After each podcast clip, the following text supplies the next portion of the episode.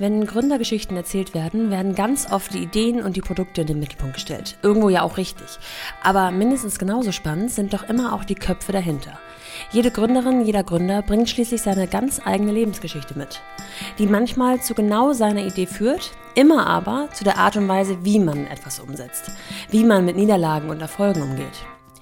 Ich spreche heute mit Sabrina Luisa Döbler, gebürtige Spanierin, die seit knapp zehn Jahren in Deutschland lebt. Und wir starten genau damit, was sie hierher brachte.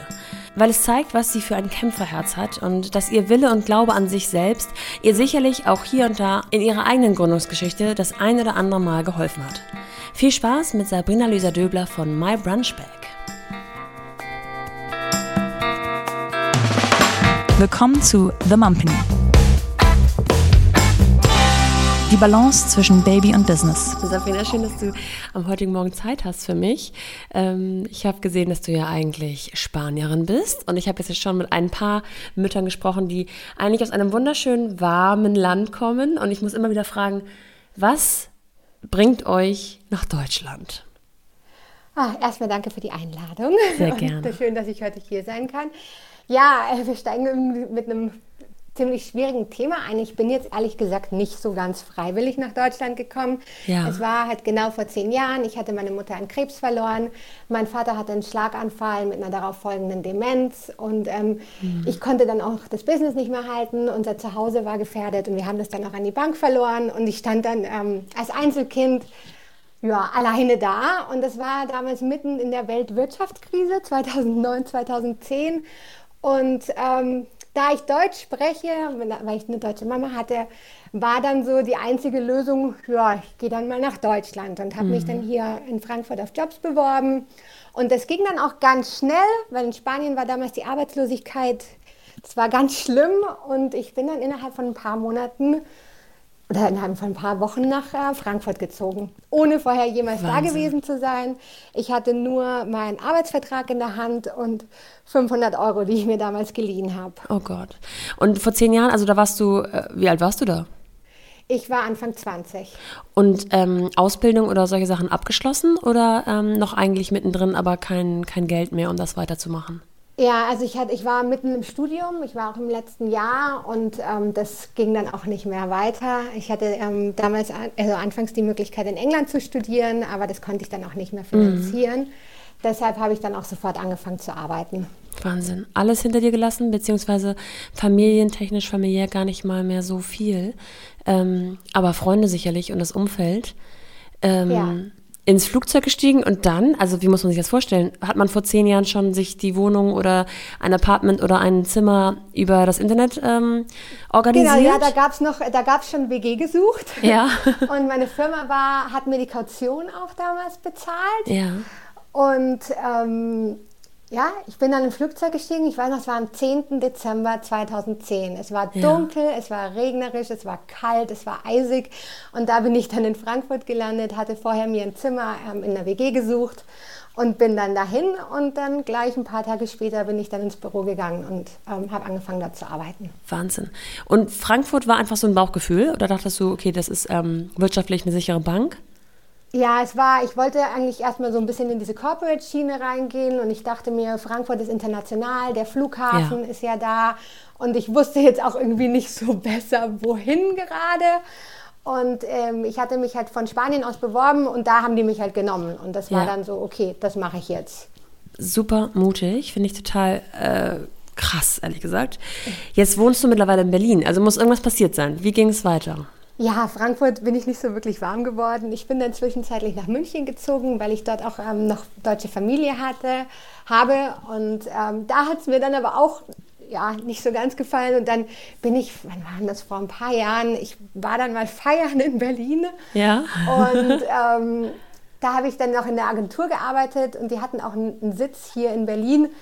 Und da habe ich dann einfach meinen Vorgesetzten gefragt, so, hey, am Montag kann ich nicht einfach irgendwie ähm, hier arbeiten. Ja. Und die haben dann gesagt, so, ja, okay. Und dann auch wieder das Gleiche, ein WG-Zimmer gesucht. Meine allererste Wohnung war direkt am Cottbuser Tor. Ja. ja. Die, wenn Leute ja, Berlin kennen, dann kann man aus. sich vorstellen, genau direkt da, also direkt. es war auch wirklich ein richtiges Loch, aber ähm, ja, ich war ja auch viel dann äh, so in der Partyszene hier unterwegs. Ich habe sehr viele Jahre lang auch sehr viel äh, gefeiert und äh, war, ja, und das war dann auch erstmal okay. Und dann ähm, war dann aber 2014, habe ich dann irgendwann mal gesagt zu mir selbst, so, ich kann dieses Leben, was ich eigentlich leben will, kann ich nicht erreichen, wie ich mich gerade benehme. Und das war jetzt halt mhm. immer mit diesen Feiern, Weggehen, äh, Berlin. Man weiß ja, man kann ja da auch ganz einfach versumpfen, sagt mhm. man, sage ich jetzt mal, schön gesagt. Und da habe ich dann aktiv die Entscheidung getroffen, okay, jetzt ist Schluss damit. Ich verändere jetzt mein Leben. Ich habe mich zum Yoga angemeldet, habe angefangen Sport zu machen und habe versucht, mich so ein bisschen in eine andere Szene zu bewegen. Und zack, sechs Monate später habe ich meinen Mann kennengelernt. Ah, also. es hat sich direkt gelohnt. Es wurde be ja. belohnt aus, hat sich ausgezahlt. Okay, genau. und der ist auch in Berlin gewesen immerhin? Oder musstest er du dafür Berliner, auch wieder... Ur-Berliner, mhm. geboren in Berlin und... Ach, ja. schön. Okay, und dann, äh, man merkt es deiner Stimme an, ähm, ging es bergauf, offensichtlich. Du kamst genau. deinem Lebenstraum näher. genau. Ja, ich wollte halt immer eine Familie haben, weil es halt bei mir ja immer als, schon als kleines Kind ja. ein bisschen schwierig war mit Eltern, die in Deutschland und in Spanien gelebt haben, immer so zwischen zwei Ländern ähm, getrennt und immer dieses Hin und Her, kein richtiges Zuhause. Und für mich war es einfach das Allerwichtigste für mich, war eigentlich egal Karriere, egal Business, egal, ich wollte immer meine eigene Familie haben. Ja. Und ähm, das ist dann 2016 mit der Geburt von meinem Sohn dann wahr geworden. Und 2019 ist dann meine Tochter geboren. Und jetzt ist es alles komplett. Herrlich. Ja. Du hast aber ähm, eben gesagt, dass du Karriere gar nicht so in den Fokus gestellt hast. Dennoch bist du heute selbstständig. War das genau. etwas, was so auf dich zukam oder ähm, war das tatsächlich etwas, was du dann doch irgendwann angefangen hast zu planen, weil du gerne selbstständig sein wolltest? Also ich wollte schon immer selbstständig sein. Und mein Vater war selbstständig in, in, in der Tourismusbranche und Gastronomie und viele meiner meine Familie. Und es war schon immer sozusagen in meinem Blut drin. Ich wollte immer selbstständig sein. Ich hatte auch schon immer Ideen. Ich habe irgendwie, weiß nicht, wie viele Businesspläne schon geschrieben, aber es hat halt immer daran gefehlt, dass entweder ich halt nicht die Kohle hatte oder auch wirklich zu dem Zeitpunkt noch nicht bereit dazu war oder noch nicht diese, diesen Mindset und diesen Mut dazu hatte. Und ähm, als ich dann so bereit war, hat mir dann die Idee gefehlt erstmal, weil all die Ideen oder Businesspläne, die ich früher immer so geschrieben habe, waren dann im Nachhinein doch, war ich dann doch immer froh, dass ich es nicht gemacht habe, bis ich dann nach meiner Elternzeit ähm, zurück erstmal in meinen Corporate Marketing Job gegangen bin. Nach deiner ersten und da Elternzeit? hatte ich dann, ja, nach der ersten mhm. Elternzeit. Ja. Ähm, da habe ich noch klassisch Elternzeit, ein Jahr und bin dann zurück ins Büro gegangen. Und wie es halt bei vielen Mamas so ist, man geht auf 80 Prozent zurück, macht mhm. aber immer noch 100 Prozent mhm. Arbeit für aber 80 Prozent Geld und 150 Prozent Stress. Ja. Und ähm, da ich da auch keine Zeit mehr hatte, Mittagessen äh, mit meinen Kollegen rauszugehen, Mittag, äh, Mittag zu essen oder diese Stunde Mittagspause, weil ich musste um 9 Uhr auf meinem Platz sitzen, um 15 Uhr wieder los, um mein Kind rechtzeitig von der Kita abzuholen, habe ich angefangen, mir mein Mittagessen, gut, das habe ich schon viel früher gemacht, aber ich habe das natürlich dann regelmäßig jeden Tag mein Mittagessen mitgenommen, um an meinem Platz zu essen. Ja. Und ich bin halt gerne jemand, der sich schön anzieht. Das habe ich noch von London oder ähm, Frankfurt gelernt, dass man sich in der Arbeit so ein bisschen schicker macht, ein bisschen ja. Schuhe anzieht. Und ähm, da hat der Jutebeutel oder die Plastiktüte, wo ich das immer drin hatte, nicht so ganz zu meinem Outfit gepasst. Ja. Und so dachte ich mir, ich, da muss es doch irgendwas geben, was so ein bisschen schicker aussieht. Und dann habe ich angefangen zu recherchieren und das gab es dann nicht. Und dann habe ich weitergeguckt und dann habe ich angefangen zu googeln und wie produziere ich eine Handtasche, weil ich hatte vorher mit Modeproduktion in dem Sinne gar nichts zu tun. Mhm. Und dann ging die Reise los. Und ähm, Okay, also ich muss kurz unterbrechen. Das heißt, du hast dann ja. schon direkt gedacht, Finde ich nicht, mache ich selber. Oder hast du gar nicht in Erwägung genau, gezogen? Genau, ich hatte auch so, so, schon auf die Idee so ein bisschen auch gewartet. Ich ja. wollte ja immer irgendwas machen, aber es hat immer nicht so richtig geklappt oder die, das Team hat nicht geklappt. Oder, und dann kam auch der Mut, dass ich sage, okay, ich mache das jetzt einfach alleine. Und ähm, schau mal, äh, wie ich das ähm, aufbauen kann. Und das hat dann zwei Jahre wirklich gedauert, bis ich ähm, wirklich die, ähm, bis ich wirklich mein Produkt in der Hand hatte. Ich habe dann schon meinen Job gekündigt und bin erstmal in die freiberufliche Eventmanagement, Marketingmanagement gegangen, um erstmal flexibler zu arbeiten und nebenbei so, so mein Business zu finanzieren. Das heißt, deine Familie, zu dem Zeitpunkt noch zu dritt, war involviert. Dein Mann wusste Bescheid. Ähm, hat er den, den, Rücken gestärkt oder hat er auch gesagt, oh, muss das sein, weiß ich nicht? Na, der hat mir von Anfang an dachte der, ach, das ist wieder so eine Schnapsidee. Aber ich bin dann äh, wirklich auch zum Messen gefahren. Ich bin ähm, nach Mailand geflogen, ich bin nach Madrid geflogen.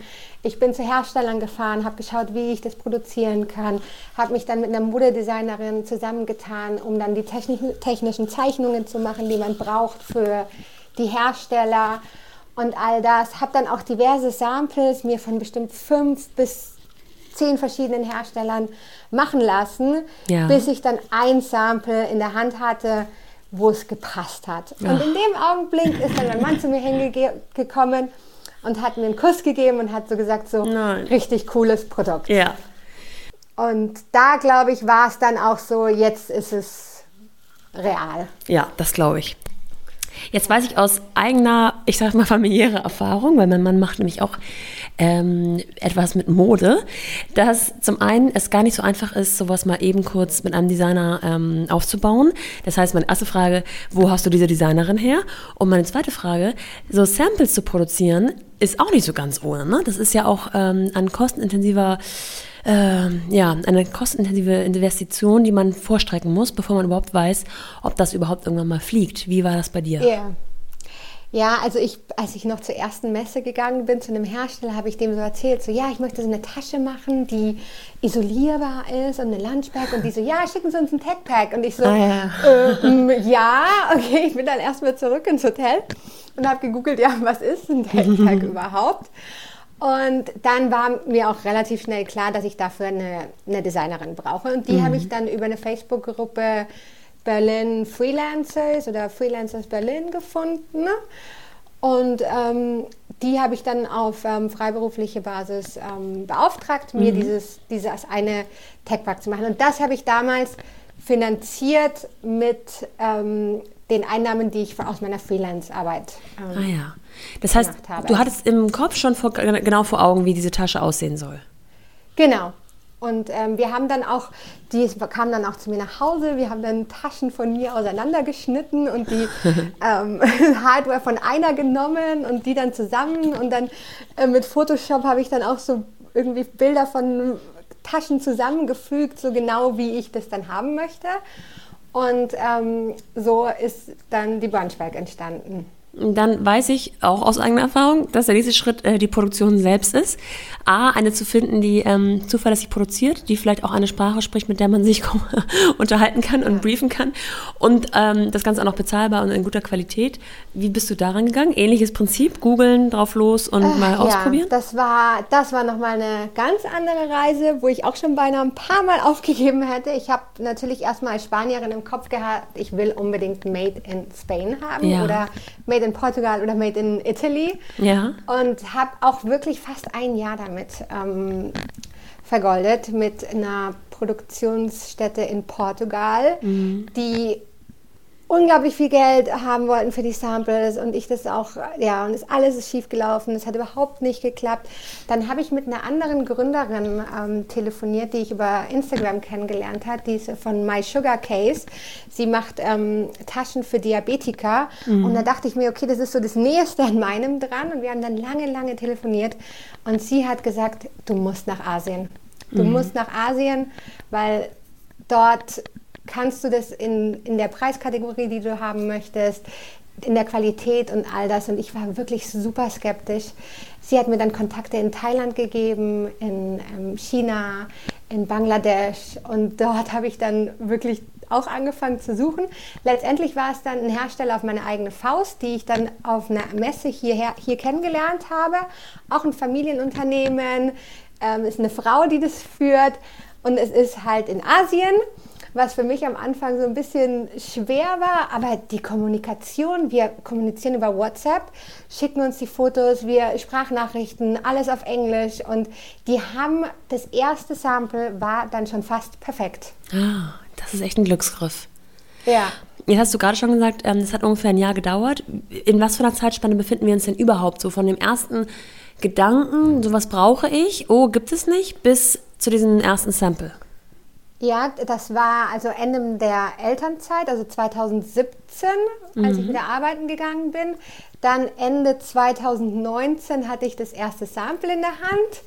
Dann habe ich meine erste Bestellung aufgegeben über die ähm, über Chinese New Year. Ja.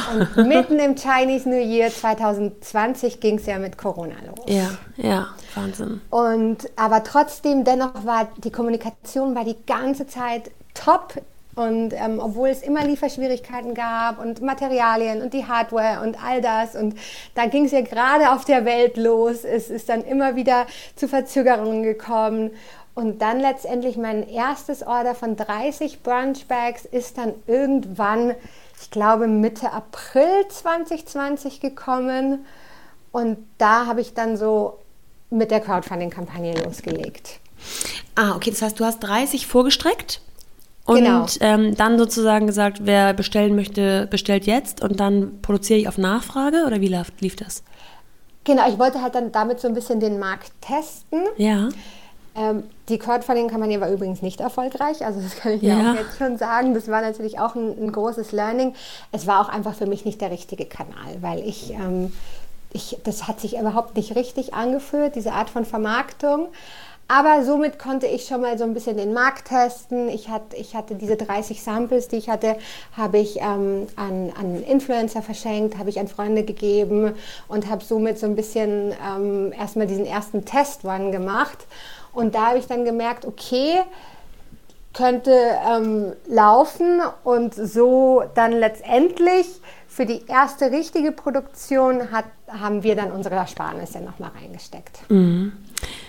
Wenn man so hört, das dauert zwei Jahre, was glaube ich völlig normal ist, ähm, aber ich glaube, ich kann nachvollziehen, wie es sich anfühlt, wenn man drinsteckt in den zwei Jahren. Äh, plus ähm, das Learning, dass das Crowdfunding für dich nicht funktioniert hat.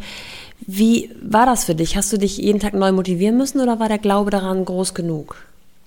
Also Anfang des Jahres war der Glaube groß genug. Ich war ja auch motiviert. Ich wollte dann auch, es war ja dann schon so viel Zeit, ähm, die ich da reingesteckt ja. hatte. Und dann irgendwie so kurz vor Schluss wollte ich dann auch nicht aufgeben und habe dann auch immer wieder weitergekämpft und gesagt, so, ich mache das jetzt, weil ich weiß, es wird funktionieren. Und ich bin ja auch so ein bisschen... Ähm, ich, ich mag ja dieses Internationale und da ich ja auch in London gelebt habe, in Spanien und ich wusste, es, es wird irgendwie funktionieren. Und ich habe mich dann auch wirklich selber immer wieder motivieren können. Natürlich hatte ich auch meine Highs und Lows, aber das einzig wirklich Positive an dem letzten Jahr war, dass ich weiß ja nicht, wie es vorher war.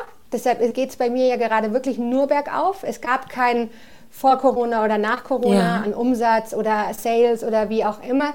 Deshalb, klar, es ist jetzt ein langsamerer Weg und es ist ein schwieriger Weg, aber es ist eigentlich nur bergauf. Ja. Und ähm, hätte ich vielleicht nicht das schon vorher so alles gemacht, hätte ich jetzt auch vielleicht keine, keinen Drive letztes Jahr gehabt, keine Mission, die mich durch das letzte Jahr, ähm, durch die ich mich durchgebissen habe und wäre vielleicht irgendwie im abends noch im Schlafanzug da gesessen, wenn mein Mann von der Arbeit nach Hause gekommen mhm. wäre. Und mhm. so hatte ich wenigstens ähm, jeden Tag was zu tun. Ja, das stimmt.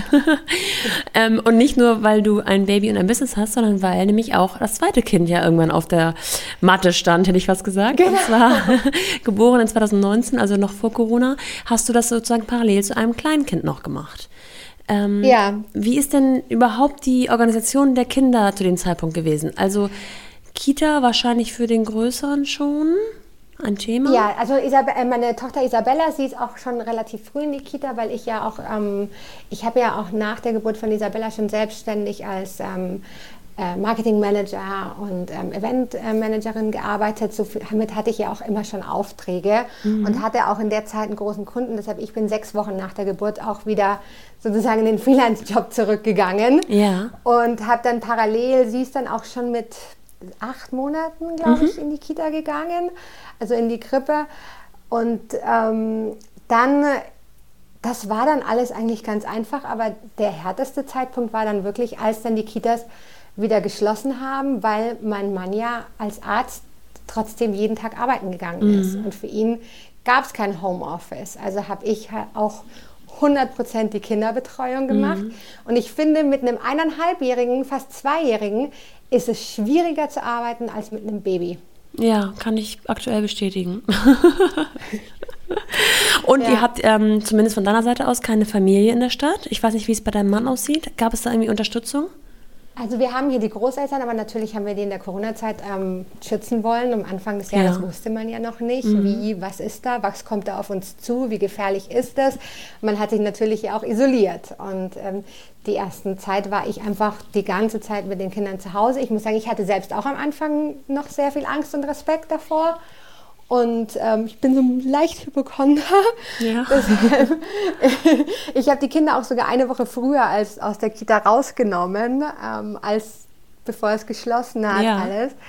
Und ähm, ja, also das war schon eine ziemlich äh, herausfordernde Zeit, aber ich war halt auch so motiviert, dass ich dann bei so einer 5 AM Challenge mitgemacht habe und jeden Tag um 5 Uhr aufgestanden bin und gearbeitet wow, habe bis ja. um 7, bis mein Mann dann los ist und dann bis zum ersten Mittagsschlaf dann mit den Kindern und dann mich nochmal hingesetzt und dann nochmal abends. Also das war, da, da war ich halt richtig noch, also ich bin ich jetzt immer noch dabei und bin ich halt richtig motiviert.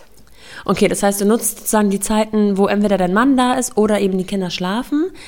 Fehlt genau. dir in dieser ganzen Situation auch mal so ein bisschen die eigene Me-Time, wo sozusagen der Kopf gar nicht an sowas denkt? Oder würdest du sagen, das ist meine Me-Time? Ich habe ich hab da so Lust ja, drauf.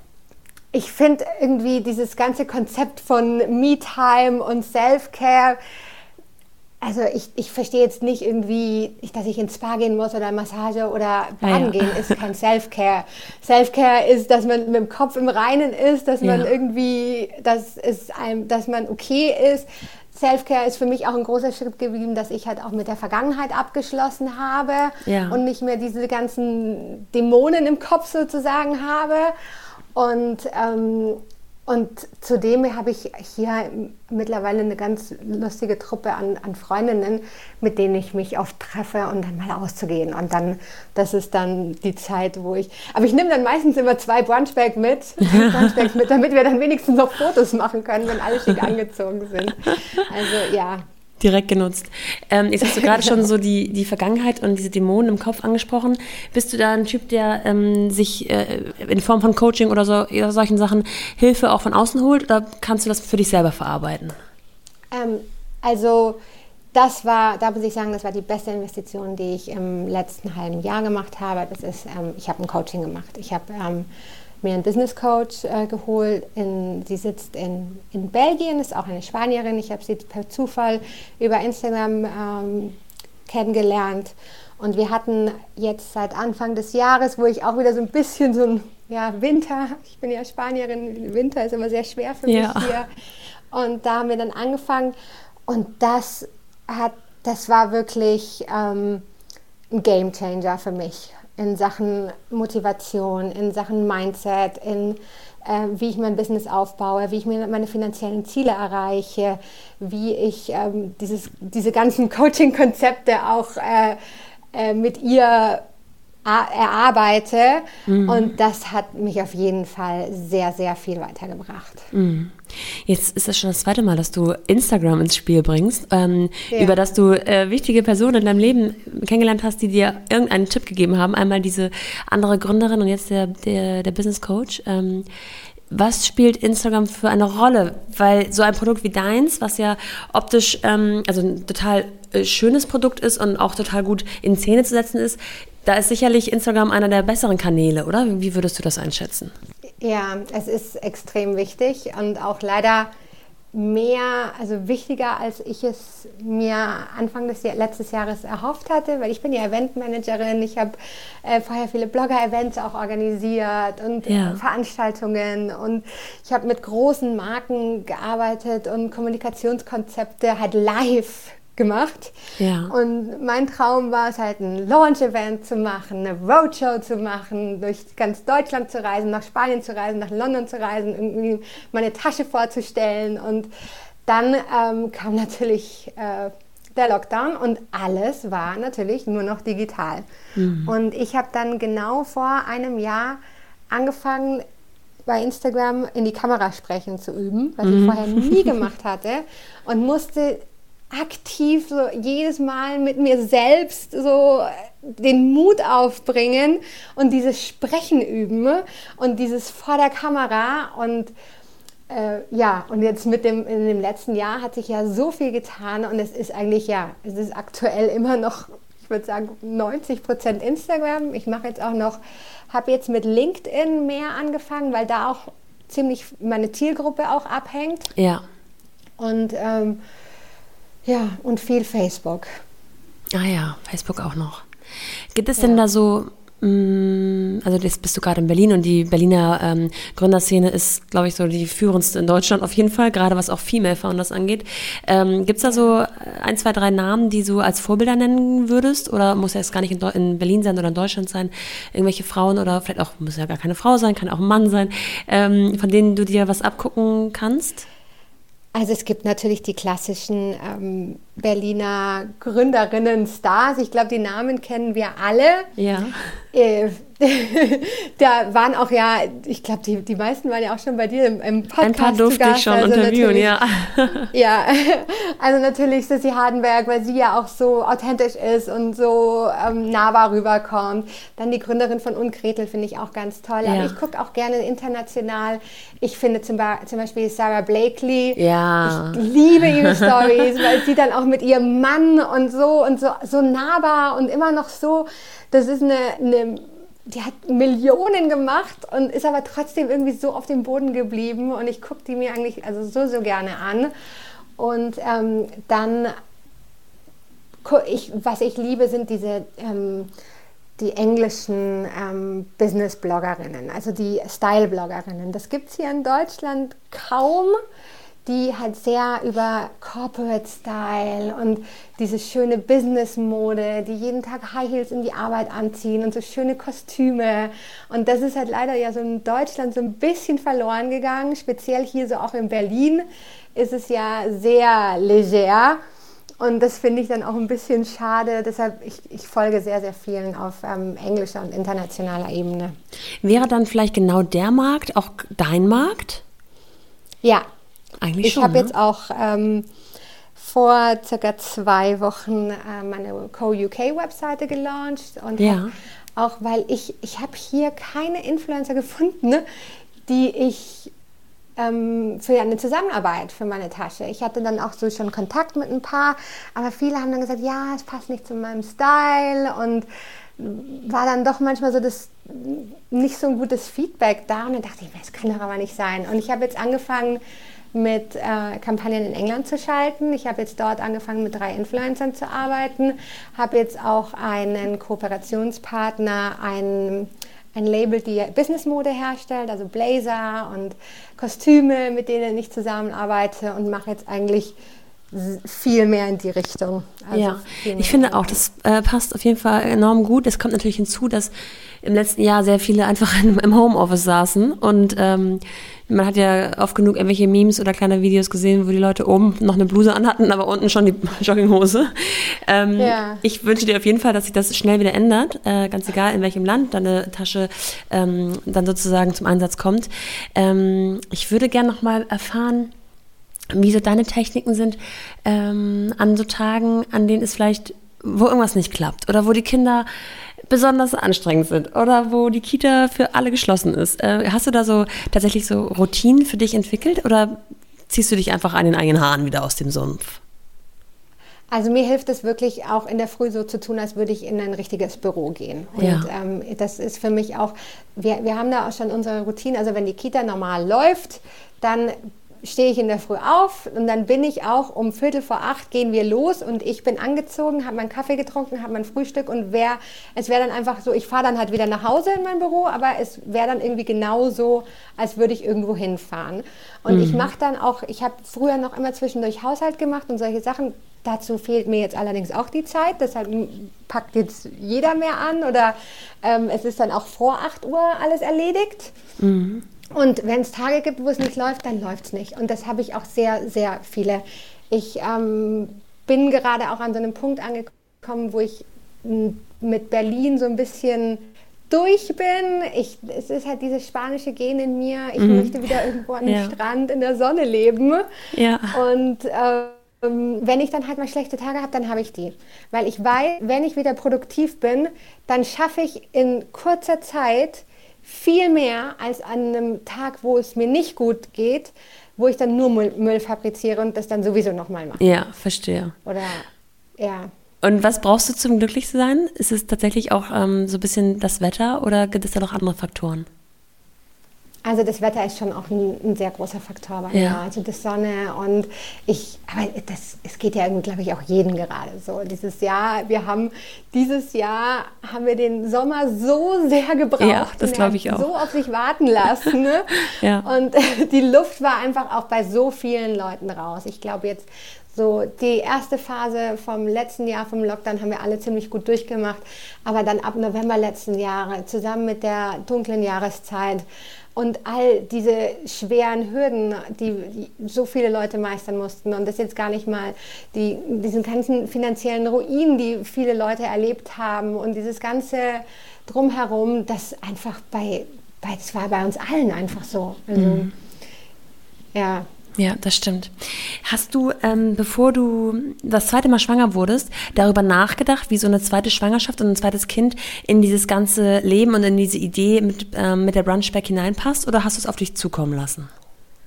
Das war auch, also ich, wir wussten, dass wir jetzt ein zweites Kind haben wollten, aber es war jetzt auch nicht so geplant. Wir, also wir, wir waren beim Karneval der Kultur und haben ein paar Caipirinha getrunken und ähm, zehn Monate später war Isabella da. Also es war jetzt nicht so, dass äh, wir das jetzt aktiv ähm, ja.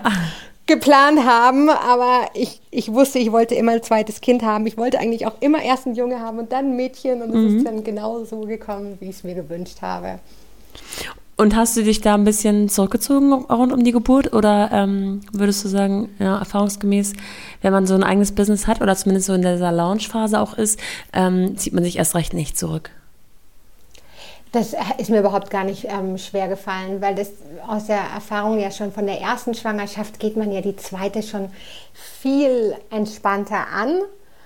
Und Klar, man muss immer auf den Moment von der Geburt ähm, warten, weil man weiß ja nie, was passieren kann oder wie es dann doch letztendlich wurde, wird. Aber dann ab dem Moment, ähm, ich war ja schon freiberuflich und ich, ich hatte ja dann schon die Aufträge, die ich ja schon vor der Geburt hatte und die Sachen, die ich machen wollte. Und deshalb ist mir das auch überhaupt gar nicht schwer gefallen, mit sechs Wochen ähm, wieder arbeiten zu gehen. Und ich habe äh, meine Tochter auch einfach überall mitgenommen.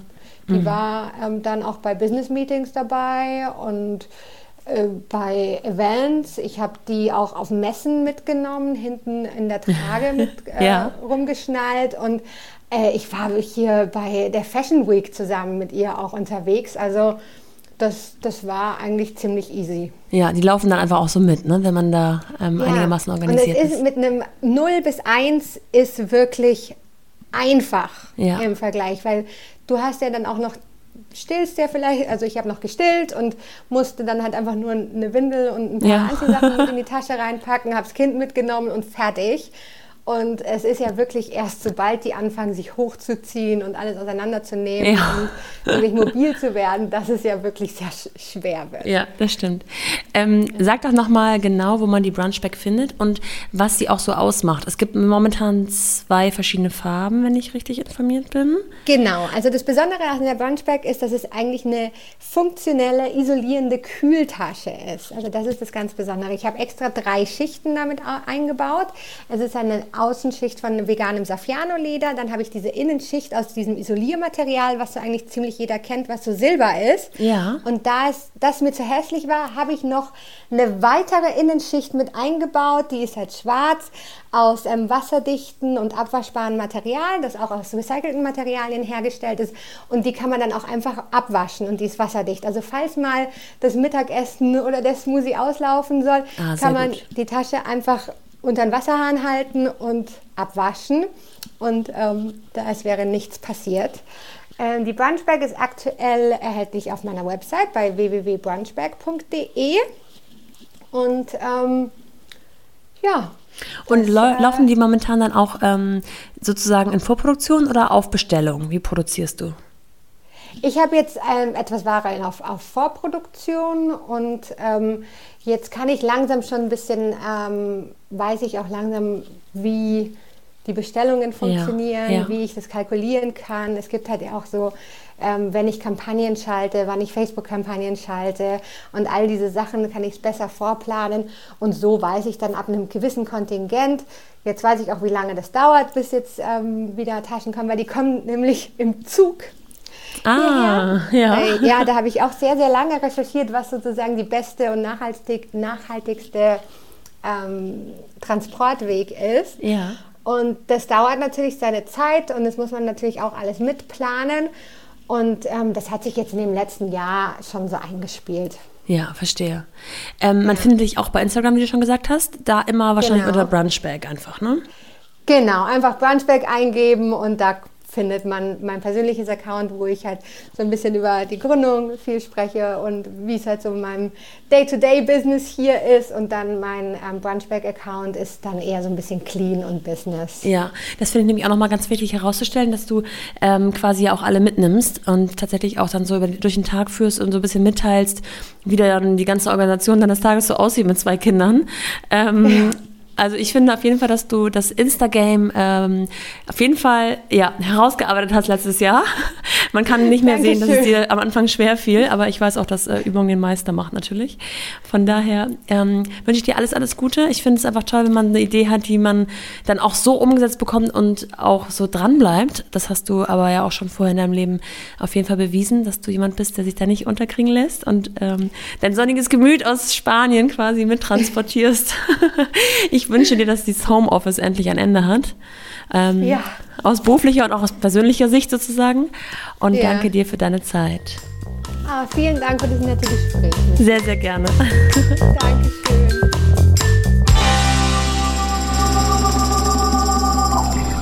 Ich liebe jahrelange Erfolgsgeschichten mit ihren Ups und Downs, genauso wie diese noch jungen Stories, die in den Kinderschuhen stecken. Und möchte mir die Mischung unbedingt beibehalten, mal schon ganz etablierte und bekannte Frauen mit ihren Marken zu sprechen und mal welche, die noch in der absoluten Anfangsphase stecken. Ich selbst kann aus jedem einzelnen Gespräch irgendwas lernen und hoffe, dass auch ihr die Vielfalt mögt und euch einfach immer genau das rauspickt, was euch gefällt. Lasst mich gerne via Instagram unter mumpany-podcast wissen, wie und was euch gefallen hat. Bis dahin, Euer Nora.